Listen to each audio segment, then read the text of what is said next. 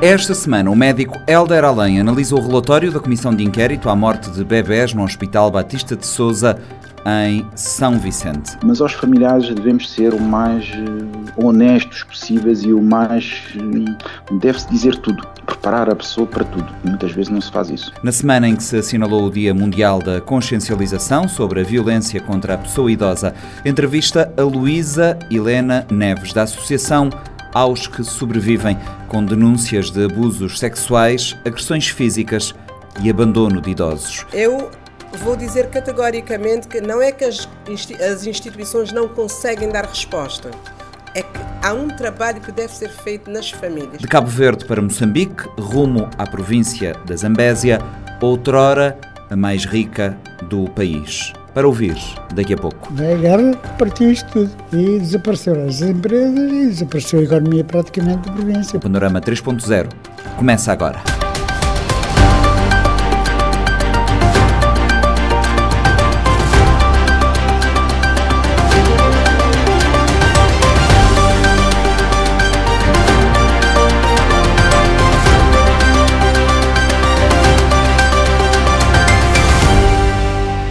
A morte de bebés no Hospital Batista de Souza justificava uma investigação mais aprofundada. A percepção é do médico cabo-verdiano a exercer em Portugal Helder Além, que sugere uma investigação com o apoio de uma unidade de neonatologia de um hospital de Portugal ou Brasil, países com mais experiência na área. Os protocolos, no fundo, são linhas de conduta, ou seja, qualquer serviço tem, ou qualquer hospital, portanto, habitualmente cada serviço de cada especialidade tem eh, protocolos que regem, no fundo, a, o trabalho diário do médico e do especialista, neste caso de, de, neonatologia ou, no meu caso, de cirurgia, não é? Portanto, existem os protocolos. Os protocolos habitualmente são nacionais, evidentemente que são adaptados a cada situação, a cada serviço, e os protocolos devem ser seguidos, não podem ter um seguimento cego, não é? Portanto, têm que ser adaptados, os protocolos têm que ser revistos regularmente, porque a área médica, felizmente, desenvolve-se a uma velocidade tal que é preciso estar a rever os protocolos e adequá-los ao que é o conhecimento científico à data, não é? Portanto, isso tem que ser revisto. E os protocolos têm que ser discutidos entre quem propõe uh, essa linha de conduta e, e, e o, os profissionais de saúde. E esse protocolo tem que ser aceito. Tem que haver subsídios de, de quem vai aplicar o protocolo. É? Portanto, esse protocolo tem que ser uma coisa discutida e tem que ser de conhecimento geral. Por exemplo, lhe vou dar um exemplo. Nós temos um protocolo do traumatismo craniano, que é um protocolo quase que internacional e que depois que é adaptado a cada país. Portanto, esse protocolo uh, diz, por exemplo, que uma pessoa acima dos 65 anos bater com a cabeça tem que, fazer, tem que realizar um ataque de crânio, não é? Portanto, toda a gente tem que fazer isso. isso. Uma pessoa acima dos 65 anos cai e bate com a cabeça, tem que fazer TAC. Imagina que há um médico que não faz TAC e que essa pessoa, passado 24 horas, tem um hematoma intracraniano. Portanto, esse médico é penalizado por não ter feito ataque ao doente. Portanto, imagina que faz ataque e não tem nada, portanto, o médico já não é penalizado porque o exame não detectou nada. São protocolos, portanto, portanto eu não sei qual é que é o protocolo que existe na neonatologia do Hospital Batista de Souza, mas eu presumo que esse protocolo tenha sido discutido, tenha sido, tenha havido subsídios de parte a parte e que tenha sido aceito, porque se não for esse, se não for esse, esse o caminho, portanto esse protocolo volta. Há também a questão de fatores que podem condicionar a implementação ou, ou o seguimento deste, de, dos protocolos. Com certeza, imagina que o Hospital de São Vicente, eu vou só dar hipoteticamente, não estou a dizer porque não conheço a situação em concreto, mas imagina que o hospital de a neonatologia do Hospital de São Vicente tem menos condições do que a neonatologia do Hospital Agostinho Neto. Neste caso, o protocolo não se pode aplicar com a mesma, com a mesma, como é que eu ia dizer, com a mesma severidade, uma expressão um bocado forte, mas pronto, do que se aplica, por exemplo, no Agostinho Neto. Imagina que as condições materiais, as condições do serviço as condições humanas, o número de médicos, o número de neonatologistas, o número de enfermeiros, pessoal especializado que existe num é completamente diferente do que existe outro. Ou seja, eu quando vou fazer uma inspeção no hospital, eu estou à espera de encontrar as condições de onde eu trabalho. Portanto, se o hospital de São Vicente não tiver essas condições, portanto, não é lícito estar a tirar eleições em que esse protocolo foi mal cumprido. Ou seja, o protocolo é cumprido mediante semelhança de condições para o seu cumprimento. O relatório publicado não, não foi exaustivamente eh, detalhado mas o documento aborda, por exemplo, a questão da comunicação e humanização Eu dos diria- profissionais de saúde eh, para com os doentes. Eu, eu diria que o comunicado é um bocado lacónico, baseando na, na gravidade da situação, não é? São duas páginas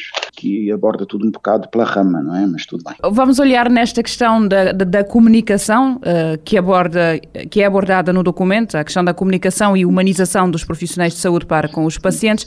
Eh, falemos sobre isto, por exemplo, que importância tem esta comunicação profissional da saúde-paciente? Isto é uma, é uma coisa cada vez mais atual. É a comunicação, principalmente a comunicação de más notícias, que é o que, hum, quando se comunica que corre- tudo correu bem, toda a gente está feliz, mesmo que a comunicação seja feita de uma forma lacónica, ninguém está-se.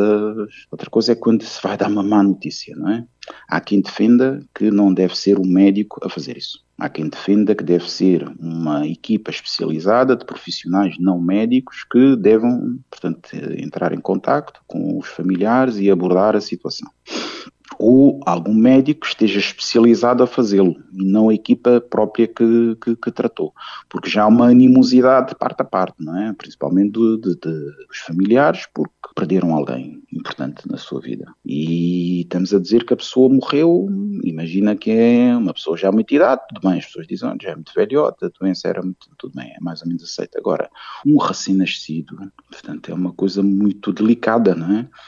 Independentemente de- de- da gravidade da doença que ou da, neste caso da prematuridade da- do bebê. Mas é sempre uma notícia muito mais difícil de se dar e muito, muito mais difícil de se receber. Portanto, é preciso ter alguém especializado a fazer essa comunicação.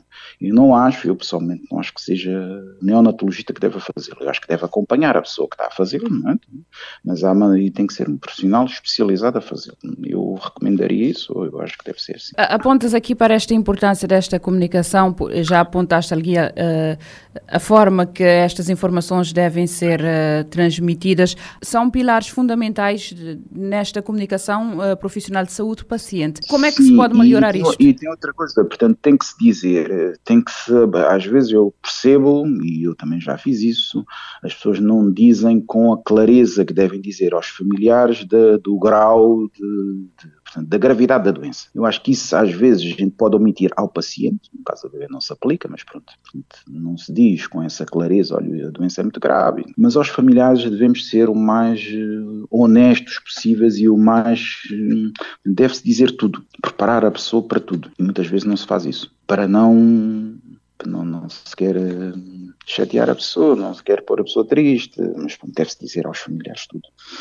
Que a situação é grave, que o prognóstico é, é reservado, ou que é um mau prognóstico, deve-se dizer para a pessoa estar preparada. Isso deve ser feito com clareza. Aquilo que estás a dizer é que, havendo condições, eh, alguém na família tem de estar devidamente informada sobre a situação. Sim, tem que, se dizer, tem, que, tem que dizer à família, tem que, se- tem, que, tem que se informar a família da situação e como é que é, como é, que é o prognóstico à entrada. Portanto, ou seja, tem que se dizer o prognóstico.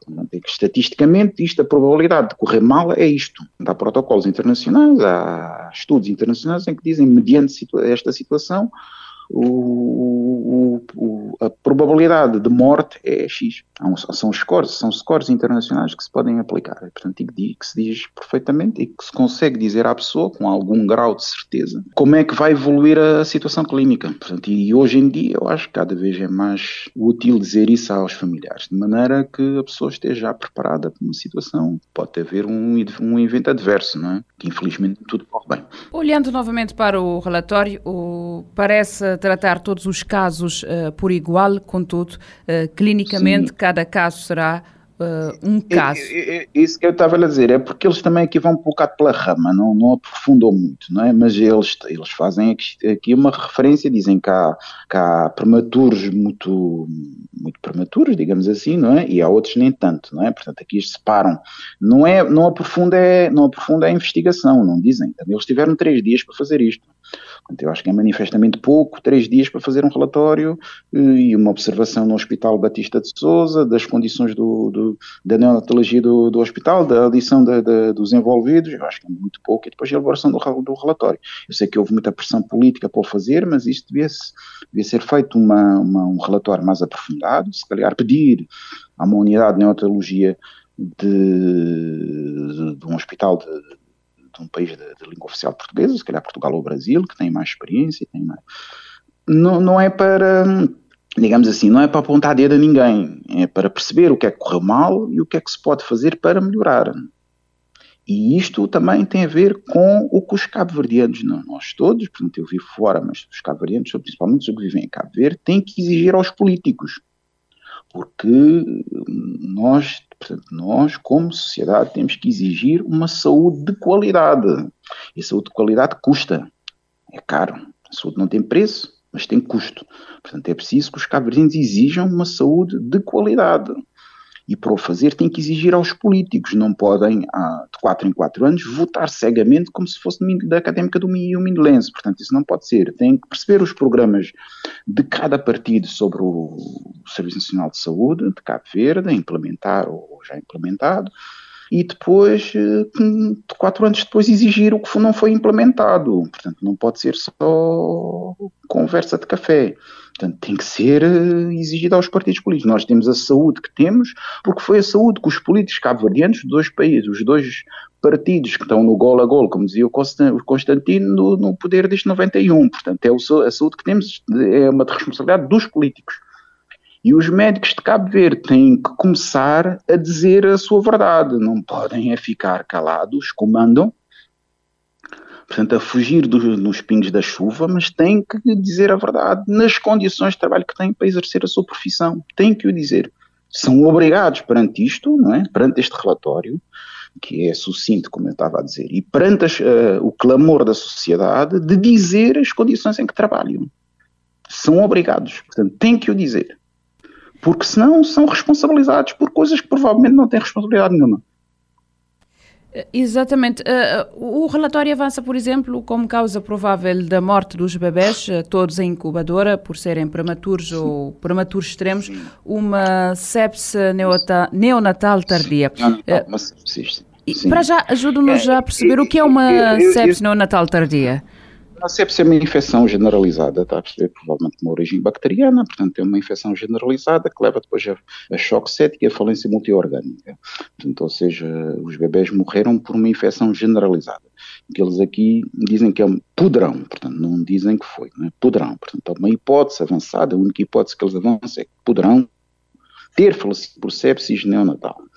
Portanto, Agora, a sepsis tem critérios muito específicos da sepsis, não é? Portanto, febre, leucocitose elevada, uh, PCR elevada, e depois avança para choque séptico, hipotensão, portanto, nos bebés não será muito bem assim, mas pronto. Portanto, esses é que é os critérios de sepsis, pelo, pela, pelo protocolo, pelo diário clínico, conseguem perceber o que é que aconteceu à criança, não é?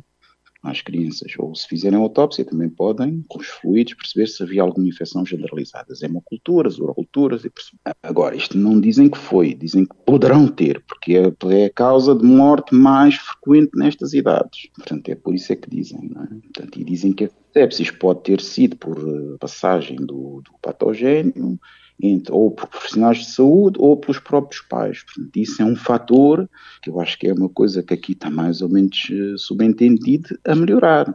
Ou seja, uh, as condições da unidade de neonatologia do hospital para impedir que haja essa transmissão.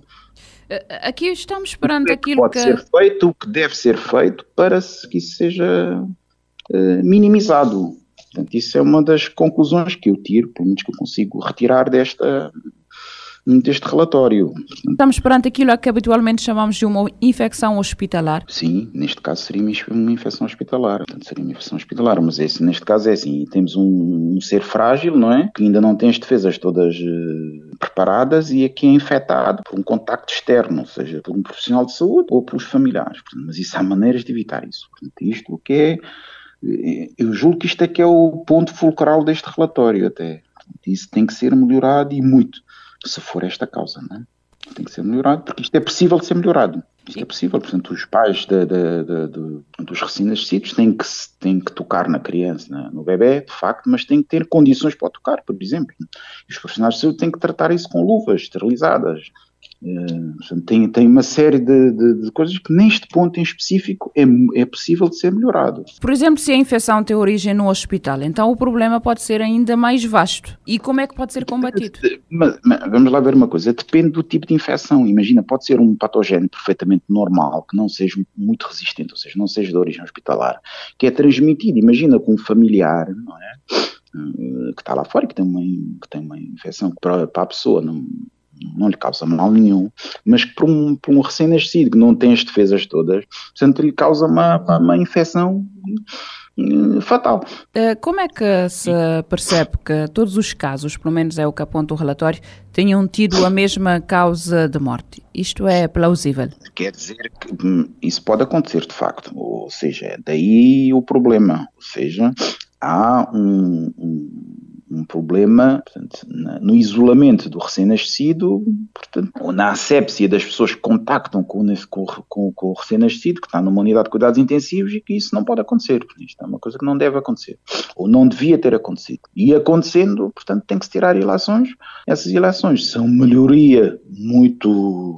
a melhoria das condições de, de de acesso às crianças, ou se calhar até restrição, para que não volte a acontecer. Se foi essa a conclusão do, do, deste relatório, não é? Pelo menos é o que se consegue perceber. Que poderão, eles não dizem taxativamente, mas para, terem, para chegar a esse poderão, terão lido alguma coisa, terão percebido alguma coisa que os levou a fazer esse relatório e a dizer isto, não é? Portanto, isto é possível de ser melhorado e deve ser melhorado a principal coisa de, combater as infecções hospitalares é evitar a transmissão. Uma das coisas é lavar as mãos.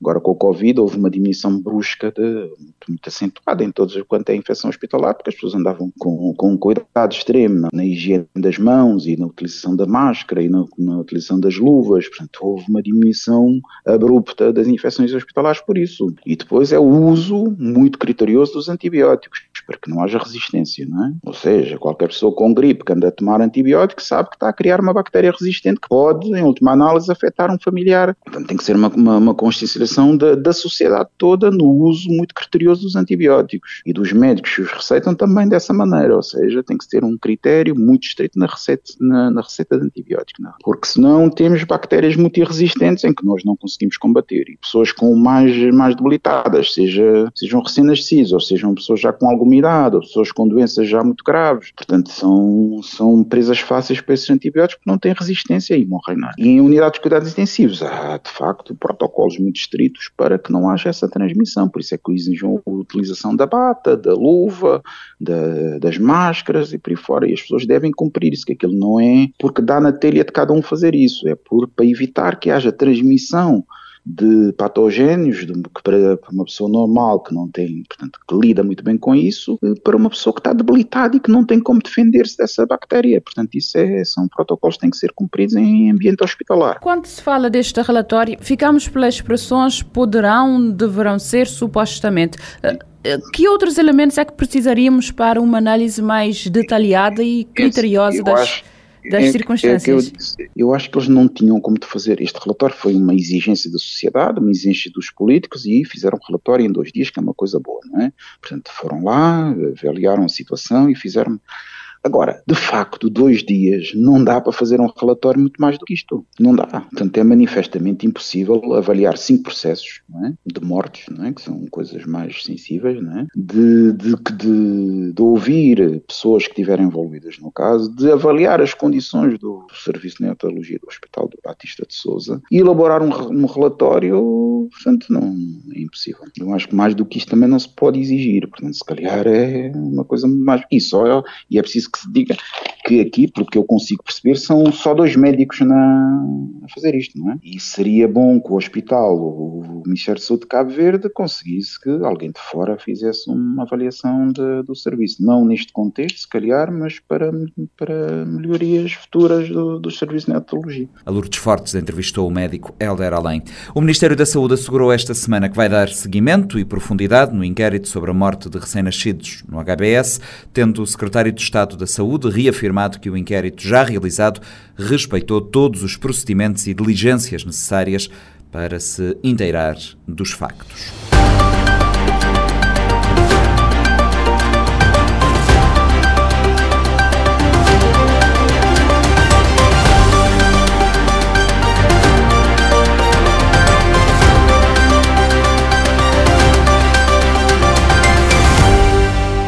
Abuso sexual, agressão física e abandono familiar, alguns dos maus tratos sofridos por idosos, particularmente em São Vicente. A denúncia é da coordenadora da Associação Aos que Sobrevivem, Luísa Helena Neves. Por considerar que o foco do problema está essencialmente dentro de casa, Luísa Helena Neves defende a adoção de políticas que visem a responsabilização das famílias relativamente aos seus uh, entes queridos. Em entrevista conduzida por Fredson Rocha, Luísa Helena Neves avalia a situação como preocupante. Um pouco preocupante, tendo em conta que os, os idosos passaram a ser descartados das famílias. Uh, razões várias. Quando vamos ver o histórico de muitos uh, idosos que nós vemos a deambular um dia inteiro para a rua, não são pessoas que estão desprotegidos de uma família porque não têm família, estão na rua porque não têm família. Estão na rua porque deixaram de sentir importantes dentro da sua família, de fazer parte daquele elenco familiar são pessoas que perderam a autoestima e os membros familiares que deviam resgatar isso não estão minimamente preocupados com isso. Só para dar o exemplo, antigamente os nossos avós eram aquela pessoa de educar os netos lá em casa. Hoje em dia isso é descartado porque a criança nasce aos dois meses da idade, vai logo para uma instituição creche ou um jardim e o avô já não pode pegar no neto, porque já não sabe cuidar do neto, já não pode tomar conta do neto. Começa-se a sentir descartado dentro da família por várias razões. E ele começa a encontrar grupos na rua onde vai, se inscrevem com as mesmas preocupações, mas também com os mesmos princípios, e começa-se a criar este grupo grande que nós temos em São Vicente de idosos e deficientes que estão na rua não por não terem uma família, pura e simplesmente porque não estão a sentir parte integrante da sua família. Quando uh, falas aqui de um número grande, pode especificar? Olha, eu não consigo dizer com precisão, mas de acordo com a estatística que nós temos aqui em Casa da Sopa, das outras instituições, e se for para ser mais categórica, é só ver aos sábados e às sextas-feiras o número de idosos que nós temos na rua, nas ruas da cidade do Mindelo a pedir esmola, a receber esmola das casas comerciais, que é uma prática que tem aqui em São Vicente de longa data. Se você prestar atenção nessa fila indiana, podemos dizer que é um número muito grande e ultrapassa os 150. É um número que as instituições aqui em São Vicente de Solidariedade não conseguem dar resposta? Eu vou dizer categoricamente que não é que as, as instituições não conseguem dar resposta, é que há um trabalho que deve ser feito nas famílias, porque daqui a pouco, realmente, ainda estamos a tentar responder. Mas se isso continuar, daqui a pouco não há nenhuma instituição que vai conseguir responder, porque a família também tem de ser responsabilizada pelas suas ações. E eu não posso estar aqui a mencionar nome de A, B ou C, mas eu vou dizer, eu tenho conhecimento de pessoas de boa família que estão na rua. Pessoas de boas famílias que estão na rua. E quando você vai ter com essa pessoa e constata, eh, constata-se que é porque a mãe é chata, ou porque a tia é chata, ou porque a avó é chata, porque ela não gosta de, de fazer isso, não gosta de fazer aquilo. Nós já estamos numa idade diferente deles. Eles nos educaram, agora é a nossa vez de reeducá-los e isso não é preciso fazer-se com estupidez, com falta de educação, com, com falta de carinho, principalmente, porque as pessoas esquecem disso. O, uh, o idoso e uma criança precisam de cuidados iguais, de carinho, de higiene, de alimentação, de saúde. E eu não vou convencer a uma pessoa de 83 anos que ele tem que tomar um banho frio todos os dias. Eu tenho que criar formas de fazer ele entender que ele precisa, mas não é aos salavancos. Temos muitas pessoas que estão aqui na Casa da Sopa uma semana inteira, um mês inteiro. Chega o dia de receber a pensão, você vê que ele tem família, porque vão diretamente no local onde eles tomam a pensão e vão lá buscar parte desse dinheiro ou esse dinheiro todo e ele fica na Rua da Amargura. Nós temos famílias que abusam dos seus membros familiares. Estamos com denúncia, por exemplo, de uma família, um uma senhora doente mental, do, eh, eh, com deficiência que é abusada pela família. Já fizemos visitas, já chamamos as instituições, já fomos lá com a instituição e ela dorme neste momento na rua. Porque a família, por ter problemas, não aceita. Falou aqui de um número grande de pessoas, eh, de idosos, eh, vão para a rua somente durante o dia. é isto o grande problema. É que São Vicente não tem gente que mora, muita gente a morar, pessoas idosas, pelo menos, a morar na rua. E é exatamente isso. Você sabe que essa pessoa tem uma casa, tem um lar, ainda que não interessa como é que é, você sabe, é família, sabe onde pode encontrar essa pessoa. Nós não temos idosos a viver na rua, a morar na rua. Nós temos idosos que deambulam o dia inteiro para, para as ruas da cidade, mas quando chega a tarde e a noitinha, têm onde dormir. Eh, falou aqui e muito bem uh, sobre essa questão que é preocupante, a questão do abandono. Uh, há relatos, vocês têm denúncias de outros tipos de abuso? Sim, abuso sexual, por exemplo, e de homens. Abuso sexual de homens abusarem homens. Nós temos aqui exemplos de pessoas que estão na rua e são abusadas, e nós já fizemos essa denúncia. Homens e mulheres que são abusadas sexualmente. É, é, é, fisicamente.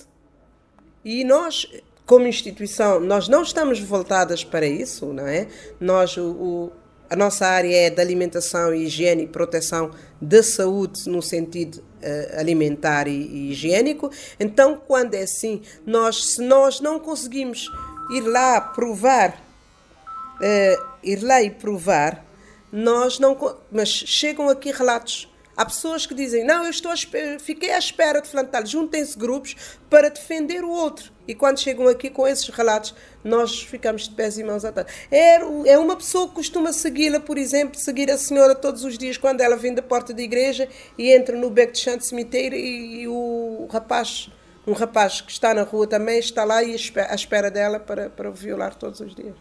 Outro rapaz que também é a mesma coisa. Homens e mulheres. Luísa Helena Neves, aqui falou sobre o papel da família. Acha que uh, é preciso a adoção de outras políticas que visam a responsabilização das famílias relativamente aos seus entes queridos? Com certeza. Eu acho que passa principalmente pela responsabilização da lei, criminalização daqueles que realmente devem fazer e não podem, porque senão não vai haver, não, daqui a pouco não haverá uh, instituição que pode com essa, responsabilizar no total disso, porque cada vez mais esse número está a crescer. E eu não posso ser alguém que consiga cuidar do meu pai e da minha mãe e deixá-los a deambular para instituições tomar conta. Está, está, essa é uma moda que está agora a, a ganhar uh, rebento em São Vicente. Fingir que, que nada está a acontecer e as instituições ficam aqui preocupadas por ter, para tentar responder, enquanto que as famílias que devem fazer isso estão, por e simplesmente, de mãos e. Nós estamos de mãos e pés atados e eles estão descansados da vida porque não estão minimamente preocupados com isso. É só ver quando nós chamamos um familiar, nós descobrimos quem é o familiar, vamos até essa pessoa e começam a lavar as mãos. É porque essa pessoa não vive com ele há muito tempo, porque essa pessoa deixou a casa, foi morar com um amigo, ele não sabe, ele não, não sabe e não preocupou em saber porquê. Estamos longe de um envelhecimento saudável. De longe. Não, já se foi o tempo em que eh, a velhice era uma coisa esperada, com ansiedade, com, com preocupação, mas também com aquele grau de saúde. Principalmente a questão da saúde mental principalmente a questão da saúde mental, porque não sou especialista nesta área, mas quando a pessoa perde a autoestima, perde vontade de viver, a saúde mental degrada. E nós vivemos isso todos os dias. Pessoas que já não têm vontade de tomar um banho, que para si, para ela estar eh, eh, suja ou limpa é a mesma coisa. Então, o que é que, o que, é que nós dizemos nesse, nesse momento? Essa pessoa está na sua sanidade mental? O número de pessoas aqui a necessitar de alimentação e outros cuidados que vocês prestam aumentou? Consideravelmente. Este projeto nasceu para 20 e neste momento nós direcionamos as nossas ajudas diretas para 80 e 20, 70 diretas e 30 indiretas. Porquê? Porque há pessoas que vêm aqui todos os dias receber o pequeno almoço e o almoço, não é? Um total de 70 e nós temos, como podes estar aqui a ver, 30 famílias que nós beneficiamos com cesta básica mensal. Porque nós não estamos virados diretamente para ajudar uma família com a alimentação todos os dias. Então, quando estamos a trabalhar com famílias numerosas, já não vêm para aqui receber o alimento, nós é que vamos até eles com a entrega de uma cesta básica e de um kit higiênico, que é isto aqui que nós chamamos de kit higiênico. Em várias partes do mundo, eh, as solicitações estão a aumentar e os apoios estão a diminuir. É o que está a acontecer aqui. Olha, está a acontecer porque o custo de vida está elevado em toda a parte e Cabo Verde, por ser um país de rendimento médio, não foge à regra. Segundo, há mais gente no desemprego, não é? E nós perdemos muitos apoios com, com esta situação. Depois da pandemia, muitos, apo muitos apoios uh, escassearam-se porque foram pessoas que alguns membros também familiares perderam o emprego, agora deixaram de nos apoiar para apoiar diretamente as suas famílias, pessoas que mandavam rendimento de fora, ajuda de fora, que agora tinha a vida o custo de vida elevou-se lá fora, já não conseguem mandar as remessas para, para Cabo Verde. Então nós temos vivido com isso. De dezembro até aqui ficamos numa penúria praticamente. Temos eh, nós eh, cortamos vários, várias atividades que nós desempenhávamos aqui, tínhamos cortado.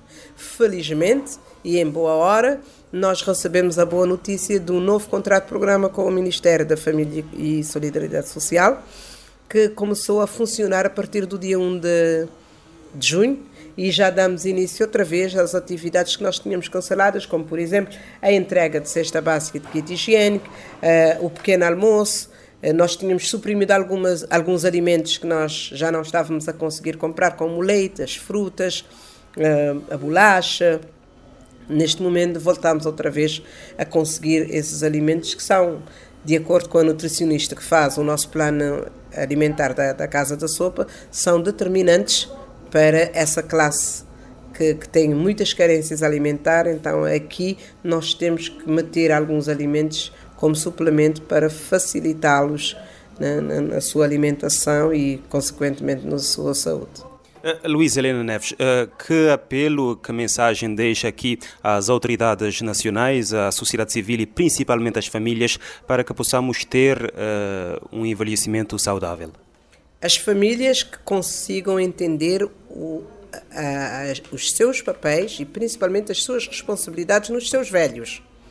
Cuidar, porque isso é a palavra de ordem. Cuidar. E cuidar no sentido lato da palavra as instituições que fazem valer as leis que nós já temos em Cabo Verde para que cada um possa fazer assumir as suas responsabilidades em termos de, de, do membro familiar que tem a sua tutela.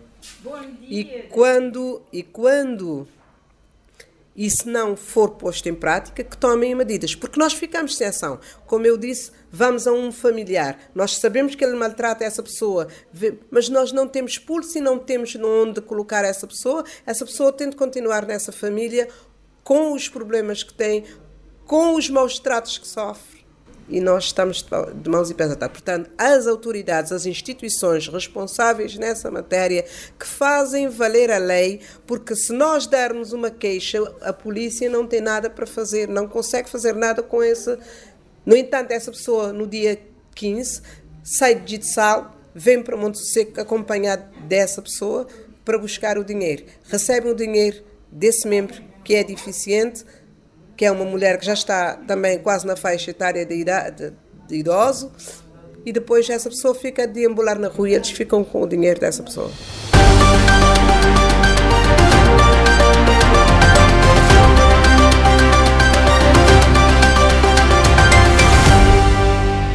Vamos até Moçambique. Hoje em dia, a agricultura familiar representa 90% da produção em Moçambique e desempenha um papel importante no combate à pobreza, na criação de emprego, contribuindo para a segurança alimentar, familiar, regional e nacional, representando mais de metade dos alimentos consumidos em todo o país. Há 50 anos, a economia da Zambésia encontrava-se em três grandes empresas de chá, coco e açúcar. Em entrevista à RFI, o engenheiro agrónomo João Forte explica que a Zambésia era a província mais rica do território moçambicano. Para o engenheiro agrónomo, Moçambique ainda não consegue explorar todo o seu potencial e deveria seguir o exemplo da África do Sul. João Forte acredita que a exportação de gás da bacia do Rovuma, em Cabo Delgado, pode ser uma oportunidade para desenvolver Moçambique. A entrevista é licenciada para a Rádio Morabeza. 50 anos era a província mais rica de Moçambique. tinha três empresas muito grandes aqui na, na Zambésia, que eram as empresas de fábricas de chá no Grua, portanto a oeste, deste lado as empresas de coqueiro e no sul as de açúcar. E mais ou menos toda a economia se movimentava em função destes três, três grupos grandes de empresas. Inclusive o setor familiar, nós aqui tínhamos eh, meio milhão de pessoas a fazer coqueiro e vender as empresas, etc. Agora o que aconteceu? Veio a guerra, partiu isto tudo e desapareceram as empresas e desapareceu a economia praticamente da província, porque era quase tudo em função destas empresas, ou eram fornecedores, ou, ou compravam-se matérias-primas e vendiam. Esta província passou de 8 a 80 exatamente por isso. Já, por exemplo, em Manica, não. Sempre o agricultor médio, então nunca houve grandes diferenças, grandes, grandes quebras na produção, ainda hoje até hoje é assim. Isto, antigamente, isto fornecia milho a Cefola, milho a Nampula, mas tem na província mais rica de lá. Representava 70% das exportações. Ah, sim, à vontade. Podíamos dizer é, que, que a é Zambésia era a capital económica de Moçambique? É, podemos dizer, até a capital devia ser aqui até. Mas repare, mas a maior parte desta riqueza não era das empresas, era o setor familiar. E o setor familiar é que conta. As empresas, muito bem, que funcionassem, que exportassem, isso tudo, mas era o setor familiar que, de facto, representava 80% ou 90% mesmo da, da produção. E quem eram essas famílias? Não eram famílias já, olha, digo os portugueses mais ricos estavam em Moçambique, estavam aqui no Grua, os donos das fábricas de chá, outros aqui em Climano. Repare, as, as fábricas de chá, ainda em 82 se exportou mais de 20 milhões de dólares de chá. Em 82, já depois da independência. Depois veio a guerra, é evidente. Nós tínhamos aqui na Companhia de Bro 8 mil trabalhadores, 120 mil hectares, 5 mil de coqueiro, e com a guerra andámos em 5 mil hectares, nem podíamos ir para lado nenhum, é claro que as empresas vieram que fechar. Né? É como foi a guerra civil durante 16 anos? 16 anos. Estragou todas as vias de comunicação. A Companhia Zambésia tinha 73 mil hectares, trabalhávamos daqui até à praia, mas nada, não podíamos sair daqui. Depois tivemos de 10 anos, tivemos dois ataques, havia esta situação que era, é claro, impossível trabalhar, especialmente com empresas tão grandes. O Grua não foi atacado propriamente, mas foi isolado. Então, o chá não saiu para lado nenhum. não saiu para lado nenhum. E depois, quando a guerra acabou, o chá começou a sair, mas estava tudo obsoleto. Os equipamentos, as variedades, etc. Hoje é uma sombrazinha do que era há 40 anos atrás, uma sombra qual é a estratégia que o país tem que adotar e que os moçambicanos têm que fazer opções? É? Isto aqui é agricultura, isto aqui não vamos fazer fábricas de automóveis, é? portanto temos que reabilitar a agricultura, fundamentalmente para o setor familiar representa 90% da produção em Moçambique. Eles só precisam de duas coisas. Uma, trabalhar com semente certificada, a outra, ter a garantia de que vendem a um preço justo, mais nada. Nem precisam de agroquímicos, nem de máquinas, nem de coisa nenhuma. É só isto. Isto duplica, triplica a produção de um dia para o outro. Claro que isto é um trabalho que leva anos a fazer. Nós temos ali a fábrica de sementes de Magis, que é a 30 km do grupo. Fizemos uma experiência com 4 mil agricultores e o sucesso foi, claro, uma coisa é plantar grão, outra coisa é plantar semente certificada. Três vezes a produção. Mas isto é um trabalho que leva tempo. É preciso identificar as pessoas, e depois, reparo, muitas pessoas nem BI têm. Então é difícil e assino com o dedo, mas consegue-se. Só que, de facto, é preciso dois, três meses para recensear as pessoas, saber aqui mesmo a produção que veio, que é dele, do fulano, etc. É um trabalho que se tem que fazer em Moçambique.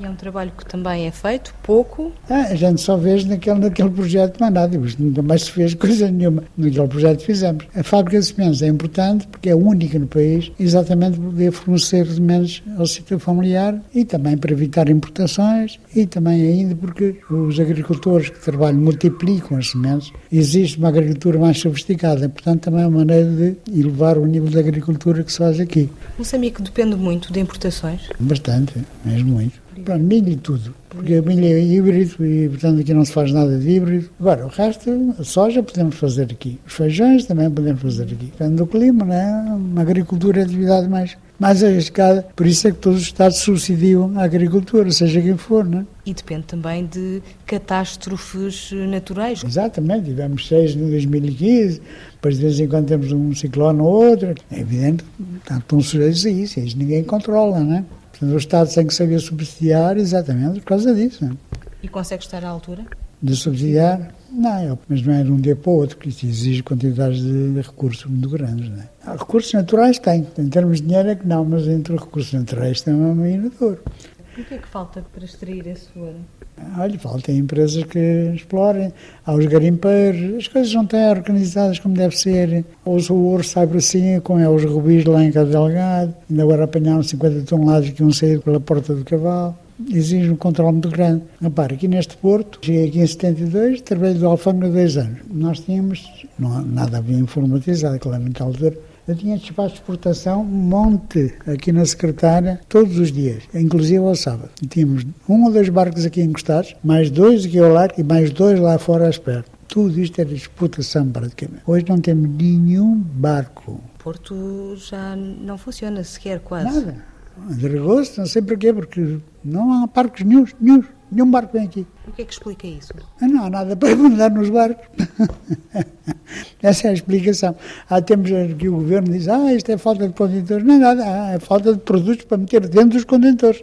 Este é que é o problema. Antigamente saía daqui o chá, madeira, muitas coisas, a cópera, algodão. Reparem, tinha aqui serviço que nunca mais acabava. Era uma coisa impressionante em termos de exportação. Eu vou-lhe dar assim um exemplo. Aqui a economia era tão rica, eu nunca conheci uma terra onde não houvesse prostituição. Aqui não havia. Não havia. Toda a gente tinha, tinha uma situação económica boa. Porquê é que Portugal uh, construiu este porto de Climano? Era um ponto de chegada ah, a Moçambique. Temos o Vasco da Gama que chegou aqui para meter água. Isto é a história que conta, não sei se é verdade. E achou isto bonito, Climane, ficou Climane, e isto era muito rico, tirou-se aqui muitos produtos e assim ficou. Aqui, por exemplo, a costa, nós tínhamos coqueiros, e temos coqueiros dentro. As Filipinas e a Índia têm muito mais coqueiros do que nós. Mas também tem um clima de chuvas de 2 mil milímetros. Nós aqui tínhamos 1400, 1500, mas temos um lençol freático muito grande. A zona de Macuse é que tem mais rios por quilómetro quadrado em toda a África. Ali na Borra tínhamos 400 pontecas para tratar todos os dias, 10 mil quilómetros de valas de drenagem. Veja bem o que isto era. E 4 mil picadas os palmares. O Brasil não era só couve, tínhamos 18 mil cabeças de gado, sisal, algodão, muita vassal, muita coisa. Acha que agora, com esta exploração de gás de Cabo Delgado, tem despertado interesse por parte da comunidade internacional ah, e da Total Francesa? Pode vir a trazer uma ah, nova organização? É preciso que se faça como a África Sul. A África Sul, eu ia para lá com 16 anos, portanto, há 60 e só havia ouro e diamantes, diamantes e ouro, ouro e diamantes. Eles pegaram naquele ouro e diamantes, subsidiaram a agricultura, tiveram sorte os manjameiros boas, que são bons nisso, e hoje não se fala de ouro e diamantes, fala-se das manteigas, das, das, mangas, dos cidrinos, das maçãs, dos vinhos, das fábricas de automóveis. Agora, se a gente pegar nesse, nesse excedente de gases e fizer a mesma coisa, também vamos conseguir, é evidente. A África do Sul hoje já estão a explorar 3 km de profundidade que é preciso um ar-condicionado para se conseguir trabalhar, está quase num limite económico. É o país em África mais industrializado. Claro, foi à custa do ouro diamante, mas foi bem aplicado. Aqui com os gases ainda pode fazer a mesma coisa. Não é uma questão de subsidiar a agricultura fortemente. E a seguir vem a indústria, vem tudo, não é? Também temos essa chance, tivemos a chance. Agora ter gás, é isso temos. Mas temos uma sorte, mas não estamos a tirar partido dela. Isso é que é o problema. Eu sei o que isto é e o que era, não é? E tem saudades desses tempos? É claro que tenho, de algumas coisas, não tudo. Por que é que não tem saudades? Tenho, não tenho, tenho saudades do colonialismo, que são as coisas que eu não tenho saudade nenhuma daquele tempo, não é? Do chicote, não sei o quê.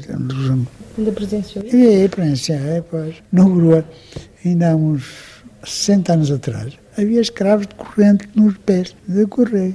Veja bem que isto chegou. Nos anos 60? Sim, antes, antes, ainda antes, talvez antes. Veja bem o que era isto, né? Portanto, isso socialmente penso que se avançou muito. Sabe que o principal problema que os portugueses deixaram aqui nem foi os chicotes, nem foi o tiraram, foi deixarem 90% de pessoas analfabetas. Esse é que foi o grave problema que deixaram aqui nesta terra. Não foi, se deixassem pessoas instruídas, já tinham levantado voo há muito tempo, né? mas não, deixou as pessoas, que ainda por cima a população aumenta exponencialmente, a gente não consegue acompanhar com escolas e hospitais, de maneira a acompanhar este ritmo. Este foi talvez o principal mal que Portugal fez a isto a esse. Já a África do Sul não foi tanto, os ingleses, o presidente chega-se ali ao Malásia, e três coisas os ingleses fizeram. Saúde, educação e comunicações. O resto não fizeram mais nada. O resto o privado fez. Aqui foi exatamente ao contrário. O que é que Portugal fez aqui?